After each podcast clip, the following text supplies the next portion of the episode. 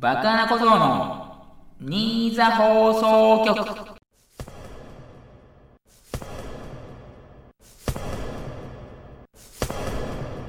はいどうも、おはこんばんちは、2022年11月15日第62回爆穴小僧の新座放送局をお送りします。爆穴小僧です。よろしくお願いいたします。えーとですね、今週はね、本当になんもないんですよ。今まで何もないと言いつつ何かを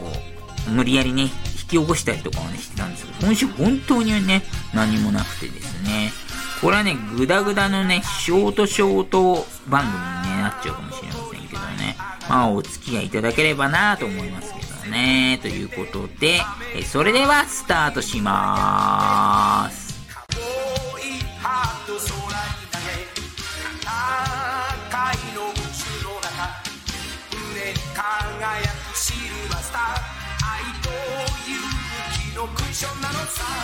はい、フリートークです。えー、先ほども申し上げました通り、本当にね、喋ることなくて、えー、っと、まあ、何回かね、お話したことある、ね、話かもしれませんけど、えっ、と、私45歳なんですけど、えっ、と、祖母が96歳なんですよ。まあ、バッチャとかね、ふざけて呼んだりしてますけど、そのバッチャとね、まあ、揉め事っていうわけじゃないですけど、いろいろね、いざこざまでいかないですけど、いろんなね、ことがあったんですが、まあ最近でもね、思うところにはね、やっぱりね、一緒に暮らしてても寂しいっていうのがあるみたいですよ。向こうサイドにはあるみたいですよ。まあ、お互いというか、私とか、まあ、おかんは主婦ですので、まあ、家の家事とかもやってますし、まあ自分は、ね、こういった、なんだろう、放送活動しかしてないんで、まあ、ほぼね、話すこともなく、で、飯も私すぐ食べ終わっちゃいますから、まあ、話すこともなくっていうことで、なんかそういうのがね、見受けられるようなね、感じをしますね。まあ、年取るとね、やっぱり話し相手が欲しいとか、いろいろまあ自分の主張したいとか、まあ何か残したいとかはね、あるのかもしれないんですけど、まあで、本日ですね、ちょうど本日なんですよ、その、家族で墓参り行くっていう話になっていて、自分も行く気でね、スタンバってたんですが、なんか雨強いからっていう理由で行かなくなったんですけど、それはそれでいいんですけど、まあ実情のところはね、えっ、ー、と、バッチャが自分の夫ですね、私から見たら実茶自分が2歳の時確か亡くなったんで、50何歳で亡くなっちゃったと思うんですけど、癌で。まあその他にね、お墓参りするんですけど、で、バッチャの娘が、あれなんですね、おかんなんですよね。だから、うちの父親は、まあ、相産状態っていうやつですね、いわゆる一つの。まあ、養子ではないんですけど、うちの父親が、まあ、なんだろう、旧姓爆穴家、旧姓爆穴母家に来てるっていうイメージでね、捉えていただきたいんですけど、結構ね、気使ってんですよ、その、音に気を使ってるんですね。そこまで気使わなくていいだろうっていうとこぐらいに気使っていて、で、まあ、自分運転できるんですけど、所沢まで結構遠くてね、実は運転してないんですけど、そうだったんかいみたいな感じですけどね。その、所沢の聖地レーンっていうとこなんですけど、車でまあ、3、40分くらいですか？そこの時はね、大体父親が運転してるんですけど、だなんかその父親とかにね、疲れさせて申し訳ないっていうのがあって、それもあってなんか、バッチャがその、所沢までわざわざ電車で行ってるみたいな、電車で墓参り行きたい行きたいって言い出してんのかなと思ってますけどね。私もね、一度ね、き添いで行ったんですけど、別に私もね、車運転できるのに、まあしてないけど、できるのに、わざわざ電車で行くのおかしいなと思って、もう私は一回しか行きませんよっていう話はね、してあるんですけど、まあそれならっていうことでね、結構ね、一人で行こうとしてるんですよ。だから今回もなんか雨を口実にして結局一人で行きたいかったのかなっていうところで、まあ実情のところはその、父親とか母親になんか、負担かけたくないっていうのがあるみたいですけど、それ気遣いすぎだと思いません？そんな96歳の方がなんかどんとかね、構えてほしいななんてね、思っちゃったりしてますけどね。だから本当に気遣いで、ご近所さんに対しても、私がたまに喋、あれなんです、騒いだりしてると、まあ放送とかで超叫んだりするときあるんですけど、ゲームとかで。まあそのゲームに切れてるっていうのはね、確かにね、私の恥ずかしいところであるんですけど、まあそれにしても別にそんなの外に聞こえるとか気にしなくていいじゃないですか、はっきり言って。だそういうのもね、たまにね、言ってきたりとかするんですよ。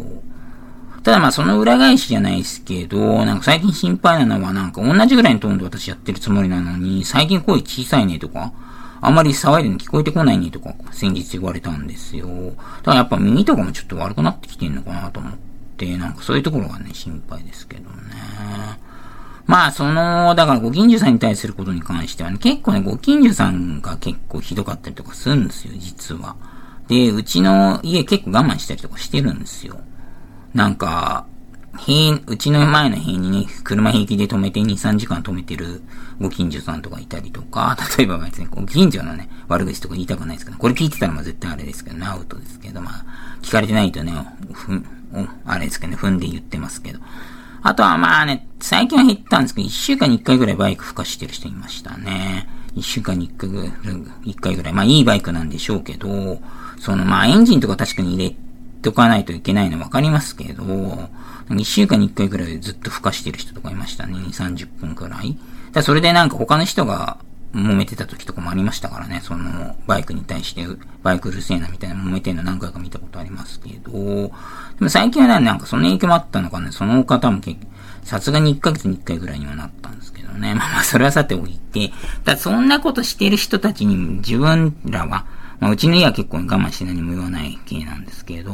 その気使うことないじゃないですか、はっきり言って。だからそういうところがちょっと気遣いなのかなとね、うちのバッチは思いますけどね。だから、その家族にも気使っちゃったりしてるんですよな。っていうところで。えー、で、その話で前にね、ちょっと話したことがあったと思うんですけど、その、だから父親は本当に趣味で、最近はね、料理作ってんですよ、休みの日とか。火曜日と水曜日どっちが休みかちょっとよくわかんないんですけど、まあそこは不定期なんですけど、で、土日もいるんですけど、あと要は、あれか、出かけてるんですけど、あ、だから日曜と火曜か水曜どっち、週2回だからお昼ご飯作ってくれるんですけど、父親が。だそれは父親は本当に料理趣味でって言ってるんですけど、それに対しても結構大きい使いで、なんか作ってくださってすいませんねっていうのをいつも言ってるっていうのあったじゃないですか。そのネタあったんですよ。その時に私の方チラチラ見て何もしなくてすいませんねっていうのを私の方チラチラ見て言ってるみたいなネタあったと思うんですけど、あれ違いましたね。私に嫌に言ってるかと思ったんですよ、最初は。その父親が作ってくれることに対して、私何もしなくてすいませんね、みたいなので、チラって私のを見てるっていうネタあったと思うんですけど、私本当に何もしやってないんで、それは本当に申し訳ないです。それは本当に申し訳ないんですけど、で、それは本当にあれでしたわ。別に、そういうネタあったけど、そういうことなかったですわ。嫌味とかじゃなかったです。本当に純粋に申し訳ないと思ってるみたいですわ。結果、結果的には。だ気遣いすぎっていうことなんで、もうちょいなんかね、その、堂々としてほしいっていうのがね、正直ありますね。今日なんで本当だからそうっすよ。まあ雨もう止んでますし、そもそも。雨ひどいからなんか行くのやめましょうかみたいな話してたのに、そんなのいいじゃないですかね。気使わなくても。別に3人誰でも運転できるんだから。別に交代でも行けますし。なんかちょっと謎でしたね。だから明日一人で行くみたいですよ。明日一人で電車乗り継いで行くみたいですよ。まあ、私がそれ付き添ってやれよって思うかもしれないです。まあ、そこらはまたね、別の話なんで。ということで、えっ、と、96歳という年で、ちょうどね、えっ、と、エリザベス女王とね、同じ、同い年で、エリベス、エリザベス女王はね、えっ、と、今年ね、皆さんもご存知の通り亡くなってしまったんですけどね、なんとかね、元気にね、えっと、長生きしてほしいなーなんて思う、そんな話でした。ということで、次は曲行きましょうか。えー、このね、話に関連してますよ、これ。繋がってますよ。えー、ロード・オブ・メジャーで大切なもの。45歳のおじさんの熱唱をお楽しみください。泣けないで、そこにはほら、か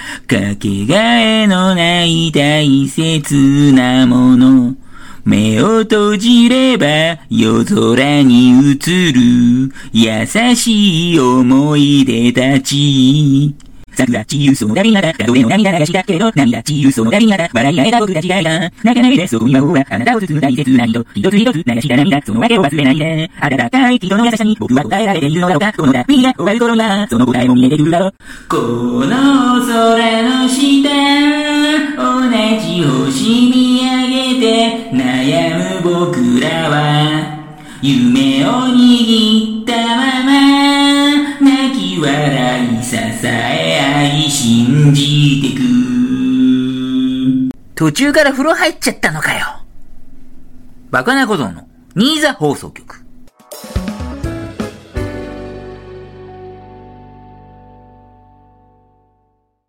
何かを言いたい、何かを言いたい、何かを言いたい、言いたい。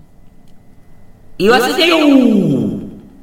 はい、言わせてよのコーナーです。えー、このコーナーは、えー、爆破な小僧が言いたくなるようなワードを送っていただくようなコーナーとなっております。ワンフレーズでお願いいたします。えーと、爆穴小僧が言いたい度をね、判定しますんですが、しますんですが、だって、するのですが、えー、100%になってもね、特に商品とかはないんで、ご了承くださいと。では、えー、ポッドキャストネーム543ですね。メールありがとうございます。言わせてよのコーナー。マッキントッシュ。え、イギリスの服のブランドですということですね。あ、そっち？そっち？えー、イギリスのブランドなんですね。マッキントッシュっていう服。まあ、コートとかが結構多いのかな、なんか。チラッとだけね、ちょっと検索したんですけど。どう考えてもあれですけどね、アップル社の、あれですかね、デスクトップパソコン、デスクトップじゃなくてもか。パソコンのことかと思いましたけど、なるほど、なるほど。じゃあ、それも踏まえて、言いたいよ。70%ですね。これは豆知識入れてきてくださったということでね、ちょっとだけ高めっていう感じですかね。はい。では、このコーナーまだまだ続きますので、どしどしお送りください。バックエイはい。バックイズのコーナーとなっております。え、このコーナーは、えっ、ー、と、私がね、答えられるか答えられないかギリギリの線のね、LINE のクイズを送っていただいて、えっ、ー、と、私が回答して、当たったね、間違ったね、みたいなのをやるコーナーとなっております。えー、ジャンルフリーですので、自由に送っていただいて構いません。ということで。それでは、ポッドキャストネーム、トトさんですね。メールありがとうございます。えー、ネタ前の挨拶もありますか？いつも楽しく拝聴しています。ありがとうございます。サッカー J リーグでジュビル岩田と清水エスパルスの降格でサッカー王国静岡県から J1 チームが消えたというニュースを見ました。今回はそんなサッカーの地域からのバックイズということですね。はい。じゃあ行きましょう。問題。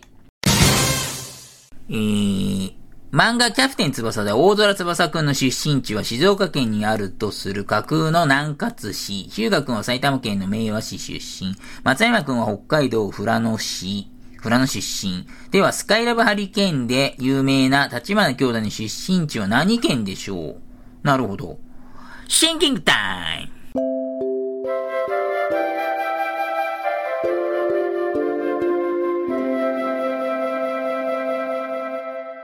はい。なるほど。シンプルにね、出してきましたね。これはあれなんですよね。多分、トトさんって、あれなんですよ。私の結構放送を見てくださっていて、いろいろな放送。で、他のね、トトさんもちろんね、最上位ぐらいの常連リスナーさんだと思うんですけど、他の放送も含めて。だ他の多分ね、リスナーさんとかも結構見てると思うんですよね。で、いろんな話とかもね、覚えてくださったりしてるんですよね。それを踏まえてですね、えっ、ー、と、一瞬ね、あれなんですよ、その、立花兄弟、東北のどっかっていうのはちょっと思いついたんですけどね。それも踏まえて、あれなんですよ、出身地の、この県の出身地の方がいらっしゃるんで、そこかなって今なんかピンときましたよ。ということで、ファイナルアンサー、秋田県でお願いいたします。おー、正解は秋田県でした。よっしゃ、正解。バクさんもスカイラブハリケーンの真似しましたかということですね。なるほど、なるほど。まあ、とりあえず正解ということで。これあれですよね。まあ、やりがちですよね、みんな。スカイラブハリケーンってね、ご存知ない方に説明させていただきますと、えっ、ー、と、一人がね、下に座ってというかね、あれ、足をね、上に上げる感じで座って、で、その上に乗っかってバネみたいに飛ぶような技なんですよね。で、サッカーですごいそれ飛べて、ヘディングシュートをね、すごい高角度から入れるっていうようなものなんですけどね。それに対抗して翼くんがゴールポストにね、えっ、ー、と、足乗っけて上に飛んでね、競り合ったりとかしてましたからね。そんなことできるわけないやろと思いつつもね、一回はやりましたよね。でもこれね、結構ね、息合わせるとちゃんと飛べるんですよね。でも下の人と上の人の、息がなかなか合わないんで、うまく飛べないっていうのがね、しかも飛んでもそこまでのね、距離はないですよねっていうところなんですけどね。真似したことありますね。さらにあれなんですよね、日本代表で慈藤くんっていう超でかいディフェンダーがいて、その片足ずつにね、二人が乗って、スカイラブハリケーンのスカイラブツインシュートっていうのもあったんですけどね。まあそれはちょっといいですからね。ということで、えーと、ちなみにね、秋田県出身の常連リスナーさんって、バクさんのカバンさんっていう方がいらっしゃるんで、まあちょっと、その辺もね、入れてくれたのかなと、入れてなかったらすいませんね、ということで。えー、このコーナーはまだまだ続きますので、どしどしお送りください。いつもお昼作ってもらっちゃって、何もしなくてすみませんね。やかましいわ。爆穴小僧の新座放送局。